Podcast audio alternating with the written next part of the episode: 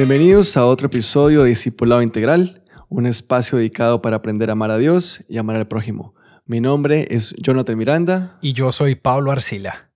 Y le damos la bienvenida a este momento, a este podcast donde estamos profundizando un poco más una conversación diferente sobre lo que estamos haciendo en YouTube. Pablo, vamos a continuar hoy entonces con la segunda parte de la armadura de Dios. ¿Qué tal si nos recuerdas brevemente de la parte 1? Claro que sí, Jonathan. Entonces, en el episodio anterior estuvimos viendo los tres primeros componentes de la armadura de Dios, que son el cinturón de la verdad, la coraza de justicia y el calzado de la disposición de proclamar el Evangelio. También estuvimos viendo un punto esencial e importante que es el de fortalecernos en el Señor y dijimos que es a través de la oración y la lectura de la palabra. Sí, ese punto eh, vale la pena siempre recalcarlo y recordarlo, ¿no? de que no se trata de solamente ponernos una armadura, sino que debemos estar fortalecidos y preparados para que nos podamos poner esa armadura y poder usarla de la manera efectiva como lo dice la palabra de Dios. Y nos diste dos claves del fortalecimiento que es oración y lectura de la palabra de Dios. Así, que tenemos, bueno, una tarea ardua por hacer todos los días en casa de rodillas, empezando el día orando, leyendo la palabra de Dios y constantemente meditando en ella. ¿Qué tal entonces, Pablo, si hablamos hoy del, de la segunda parte, digamos, eh, de lo que es la armadura de Dios. No porque esté segmentada en dos partes, sino porque nuestros videos eh, los segmentamos de esa manera.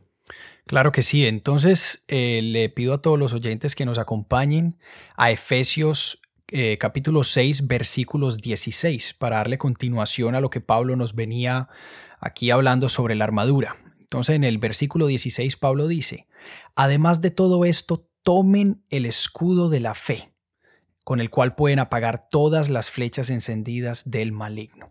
Entonces aquí la cuarta parte, el cuarto componente de la armadura de Dios es el escudo de la fe. Aquí me pareció bastante interesante, antes de continuar y entrar en detalle, cómo Pablo cambia una palabra y con esa palabra le cambia el sentido a todo esto. Primeramente, él nos decía manténganse firmes, cálcense con esto, pero luego dice, además de todo esto, tomen y si vemos a partir de estas tres piezas que vamos a hablar hoy, en todas Pablo dice tomen. O sea que aquí podemos ver que estas piezas normalmente no eran las piezas que cargaba el soldado con él en todo momento. Cuando un soldado no estaba en guerra, sino en guardia o estaba simplemente en sus rutinas diarias, él no cargaba con el escudo, no cargaba con la espada, él no tenía su espada envainada en todo tiempo. Entonces, aquí es, es crucial como Pablo nos dice, prepárense que ustedes van para una guerra, así, que tomen el escudo de la fe. Aquí no se vayan a ir sin escudo, tomen el escudo de la fe, con el cual pueden apagar todas las flechas encendidas del maligno. Entonces, ¿qué es este escudo? La fe. Primero, veamos qué dice la Biblia acerca de la fe. Es importante que veamos Hebreos 11:6, que dice, sin fe es imposible agradar a Dios. Si me, si me permites, Pablo, hago una, una pequeña broma. Eh, yo, yo, yo, siempre digo que, o sea, la palabra dice que sin fe es imposible agradar a Dios. A mí me encanta el café y yo digo que sin café es imposible agradar a Dios. Así es, sin fe y sin café es imposible agradar a Dios. Luego en Hebreos 11.1 nos dice que la fe es la garantía de lo que se espera, la certeza de lo que no se ve. Entonces, eso es la fe. La fe es nosotros tener esa certeza, esa garantía de lo que no podemos ver, pero que sabemos que sucederá. Por ejemplo, la fe en las promesas de Dios, en lo que Dios dice acerca de la Biblia, estas historias que escuchamos de estas personas de la Biblia. Para todo esto se requiere fe, para creer en esto se requiere fe. Y esa fe es nuestro escudo. ¿Contra qué? Contra esas flechas. ¿Cuáles son las flechas? Dijimos en el capítulo anterior, son todo lo que son la duda, lo que es la inseguridad, lo que es eh, la, falta de fe también puede ser una flecha, inclusive las tentaciones son flechas del enemigo. Las dudas que pone Satanás también en nuestra mente, eso nos lleva a que nuestra fe se empiece a debilitar. Hoy, hoy en día, así recordando un poco de lo que está pasando actualmente, hay unos, unas estadísticas bastante desgarradoras, diría yo, de muchos jóvenes que están abandonando su fe. Y esto me lleva a pensar qué tan bien fortalecidos están saliendo o están siendo estos jóvenes eh, equipados en, nuestras iglesias, pero sobre todo en nuestros hogares. Yo creo que como padres tenemos una responsabilidad ante el Señor y ante nuestros hijos bastante eh, grande de, fortalecernos, de enseñarles a fortalecerse en el Señor y que su fe también sea fortalecida. Desafortunadamente muchos padres y, muchos líderes de iglesias eh, simplemente se conforman con que sus hijos entren y salgan de las iglesias, de sus reuniones ministeriales, pero no se enfocan en disipularlos y enseñarles a que su fe se fortalezca.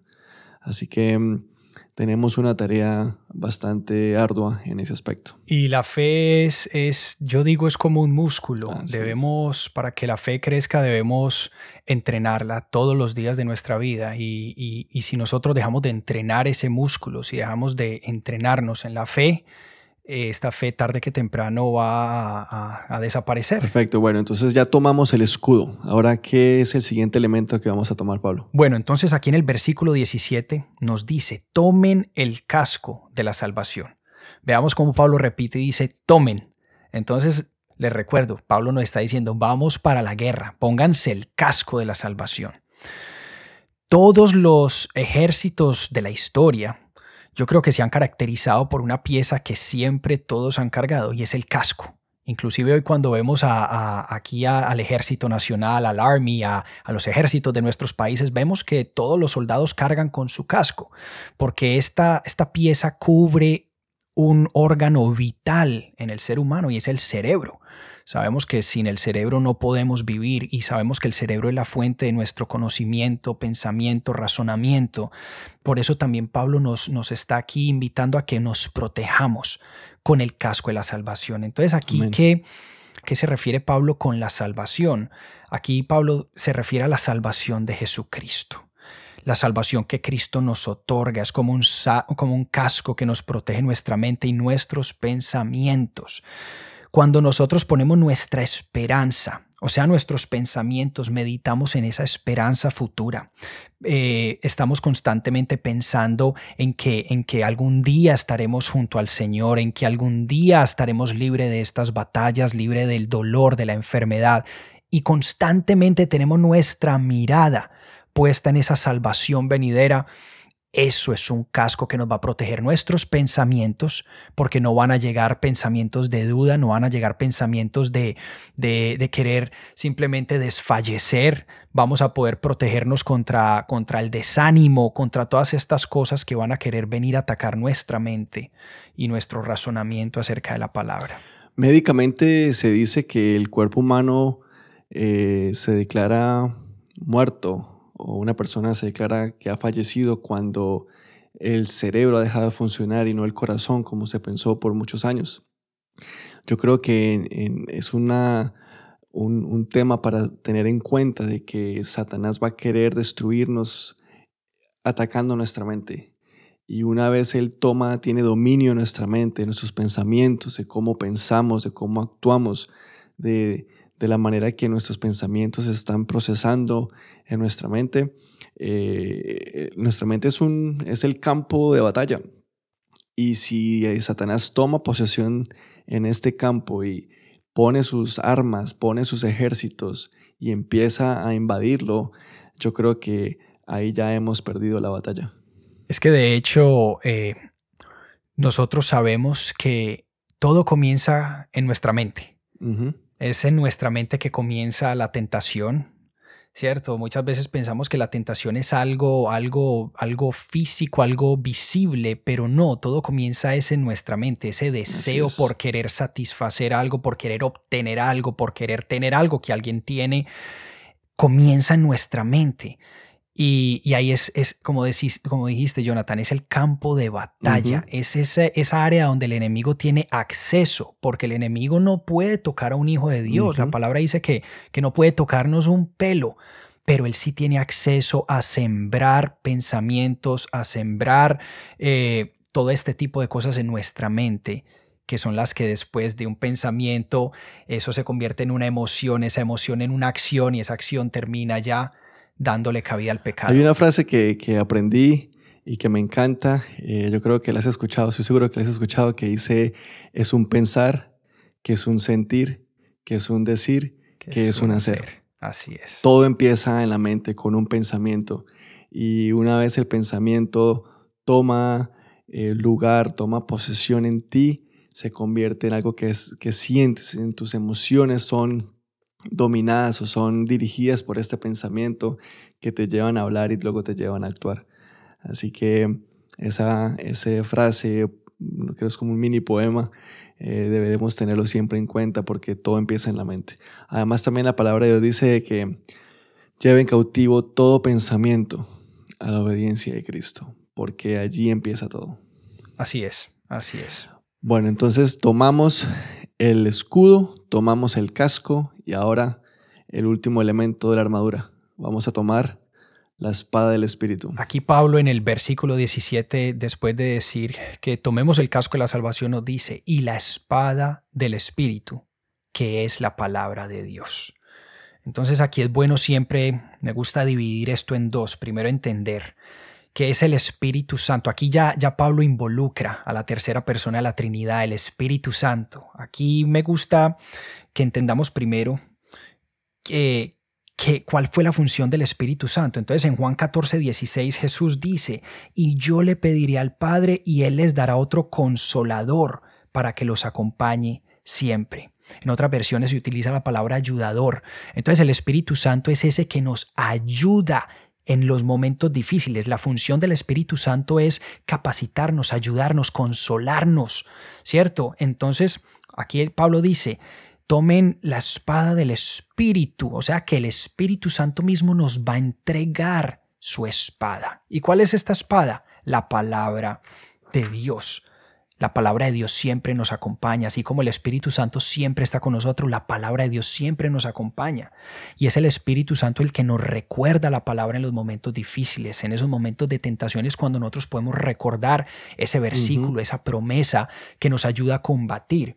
Recordemos que en Mateo 4, cuando Jesús estaba siendo tentado en el desierto antes de comenzar su ministerio, Jesús es impactante ver cómo el mismo Hijo de Dios no utilizó su poder, no utilizó nada más que la palabra misma de su Padre para vencer al enemigo. En tres ocasiones Jesús dice, escrito está. Y el diablo no podía combatir contra eso. Y ya después en el versículo 11 simplemente dice, entonces el diablo lo dejó y unos ángeles acudieron a servirle.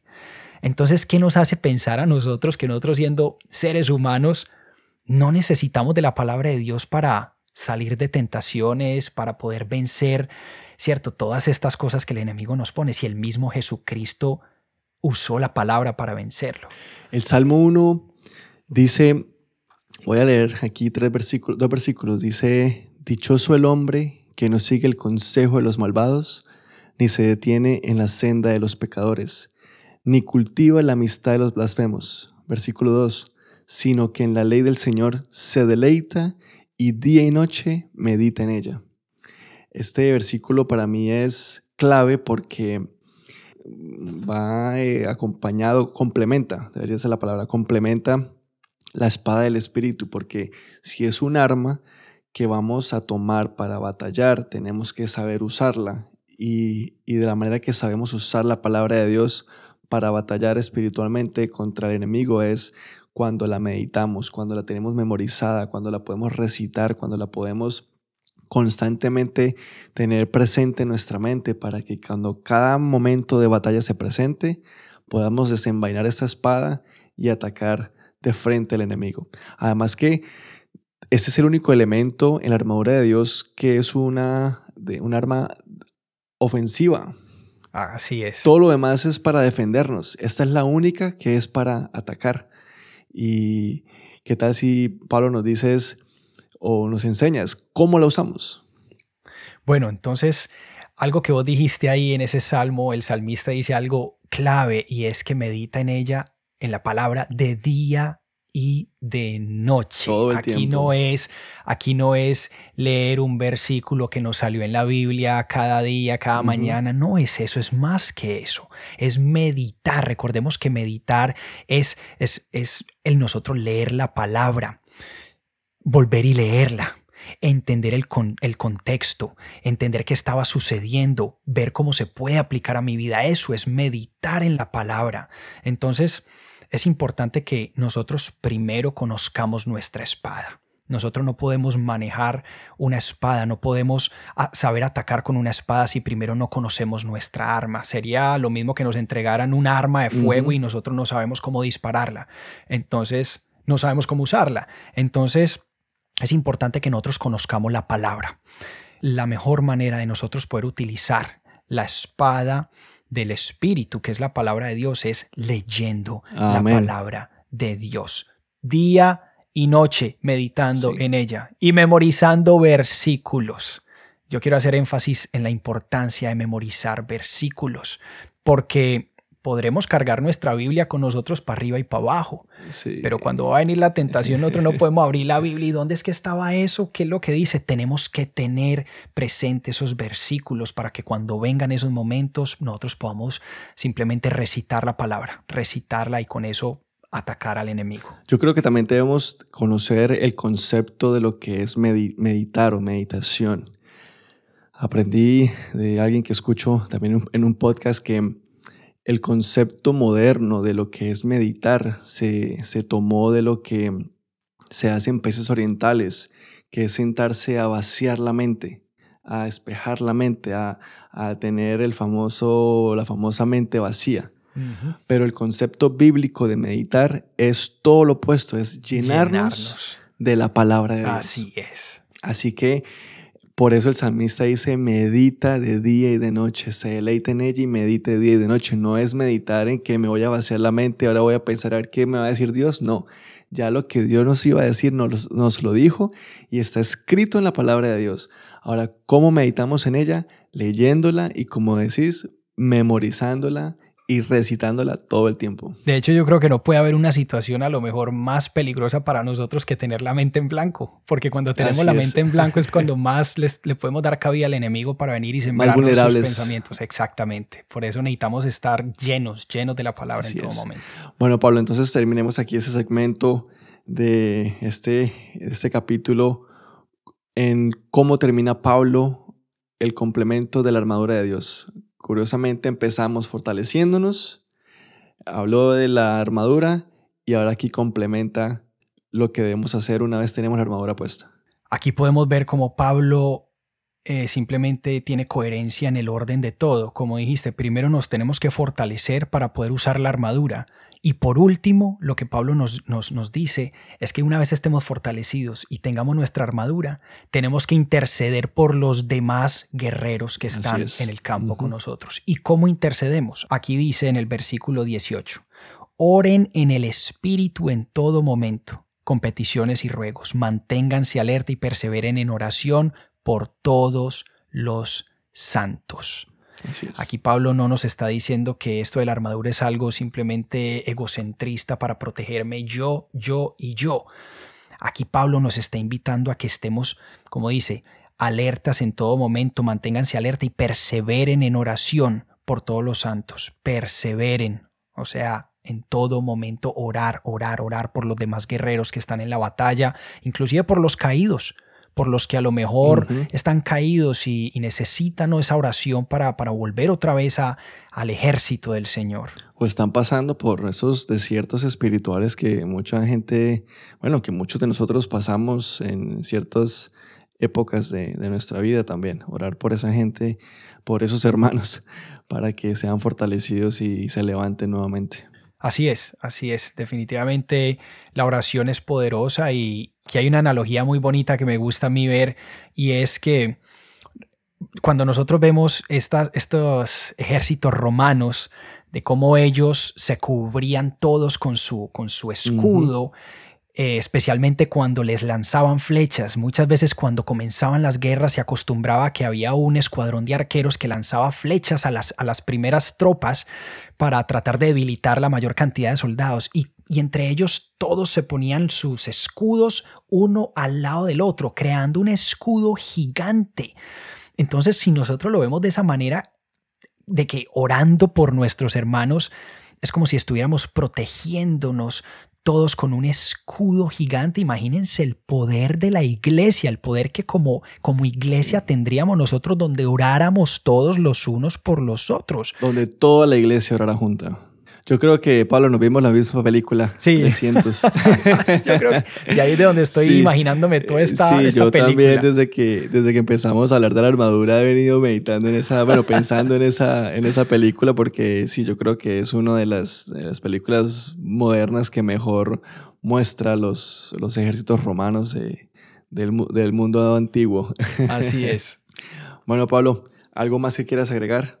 Bueno, no, quisiera volver a hacer énfasis una vez más, así como lo hice en el capítulo anterior, esto es algo que todos los días de nuestra vida tenemos que hacer. O sea, no me canso de repetir esto, no me canso de repetir esto porque he vivido en carne propia el poder de ponerme esta armadura, de proteger mi, mis pensamientos, de proteger mi, mi, mi, intelecto, de proteger mis pies al, al llevar la palabra de Dios a otras personas. Entonces, de corazón quiero que los que las personas que están escuchando esto, que la audiencia que está escuchando esto, ponga esto en práctica uh -huh. y puedan ver el poder de esto en sus vidas. Yo sé que la palabra de Dios no los va a defraudar. Cuando uno pone fe y fe en la palabra de Dios, esta palabra no viene vacía, esta palabra llena nuestras vidas, cambia nuestras vidas, transforma nuestras vidas. Esa palabra es esa, esa espada de, de doble filo que, que penetra hasta lo más profundo y nos, nos, nos ayuda a poder entender lo que hay en nuestros corazones. Entonces no dejemos de, de leer la palabra, meditemos en ella día y noche y cubrámonos con la armadura de Dios en todo momento. Bueno, gracias Pablo nuevamente por, por esa explicación. Yo sé que eh, aquí muchas cosas, eh, muchas perlas que podemos tomar y empezar a poner en práctica a partir de este momento. Gracias también a los que están, a todas las personas que están atentos, que estuvieron escuchando. Esperamos que haya sido útil y bueno, hasta el próximo episodio. Mientras tanto, vayan y, y hagan, hagan discípulos. discípulos.